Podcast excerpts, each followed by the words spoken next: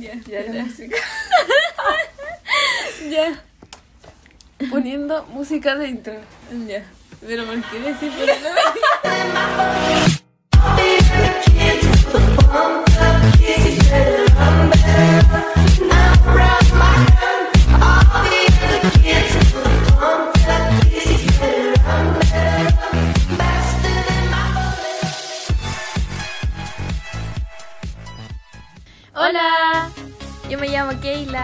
Bárbara.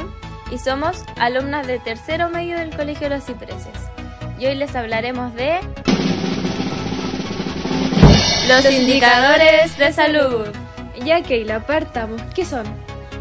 Mira, según la Organización Mundial de la Salud, son variables que sirven para medir los cambios, es decir, son instrumentos de medición que intentan describir y monitorear la situación de salud de una población. ¿y para qué sirven? El uso de indicadores en el ámbito de la salud pública tiene como objetivo alimentar la toma de decisiones en el ámbito de la salud y tiene como última misión mejorar la salud de la población y reducir las desigualdades injustas y evitables. Ah, o sea que son útiles para una investigación. Sí, ¿Y sirve para predecir futuros brotes de alguna enfermedad? sí, también sirve para eso. ¿Y para comprender por qué algunos individuos de una población son sanos y otros no? Sí, para estos tres criterios sirve. Y hoy hablaremos de cuatro grandes grupos para- de clasificación de estos indicadores. Primero tenemos los indicadores de morbilidad, que tienen como finalidad medir la ocurrencia de enfermedades, lesiones y discapacidades en las poblaciones. Por ejemplo, la tasa de diagnósticos del virus VIH.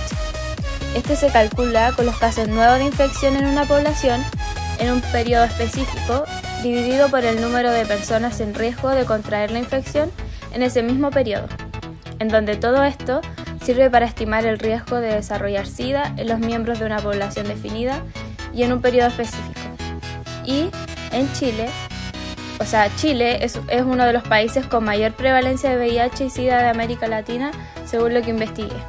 En segundo lugar, tenemos los indicadores de mortalidad, los cuales entregan datos que se usan para cuantificar los problemas de salud, así como para determinar o monitorear prioridades o metas en salud. Y se desglosan los datos por características como por qué murió, a la edad, el sexo, lugar de residencia, origen étnico, entre otras.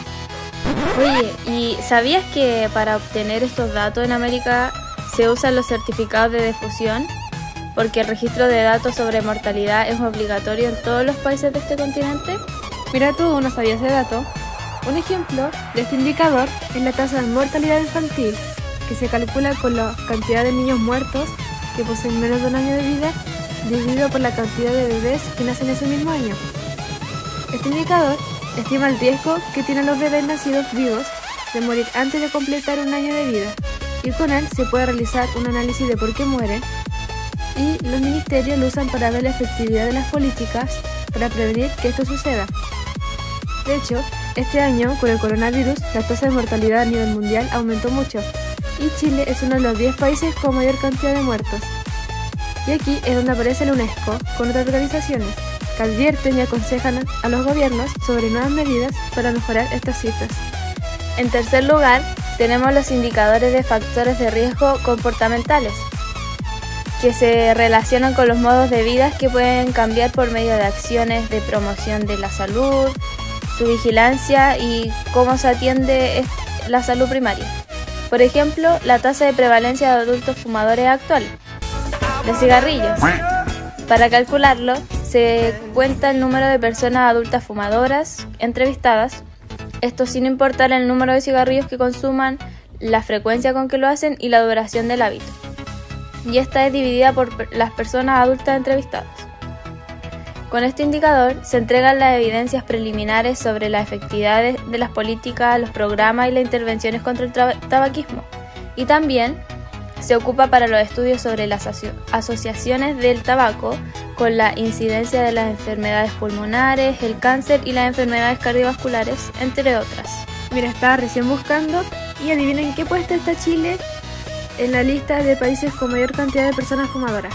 Mm, no sé, como en el quinto lugar por ahí. Ya, pero apostemos, apostemos. ya, a ver. Ya conste que los que están escuchando el podcast están de testigos. Chile, en Latinoamérica, se encuentra en el segundo lugar con mayor cantidad de personas fumadoras. Wow, a pesar de que hay varias campañas que dicen que no hay que fumar. Y en las cajetillas de los cigarros como que te muestran todo lo que esto puede causar. Y esas bocas feas y todas abiertas. Sí, y los pulmones ahí. Y la gente sigue fumando. Y por último, tenemos los indicadores de servicio de salud, que son esenciales para el monitoreo institucional y social. Para medir la calidad de estos servicios existen diferentes formas, porque todo va en constante cambio. Hay nuevas tecnologías, tratamientos y nuevas enfermedades.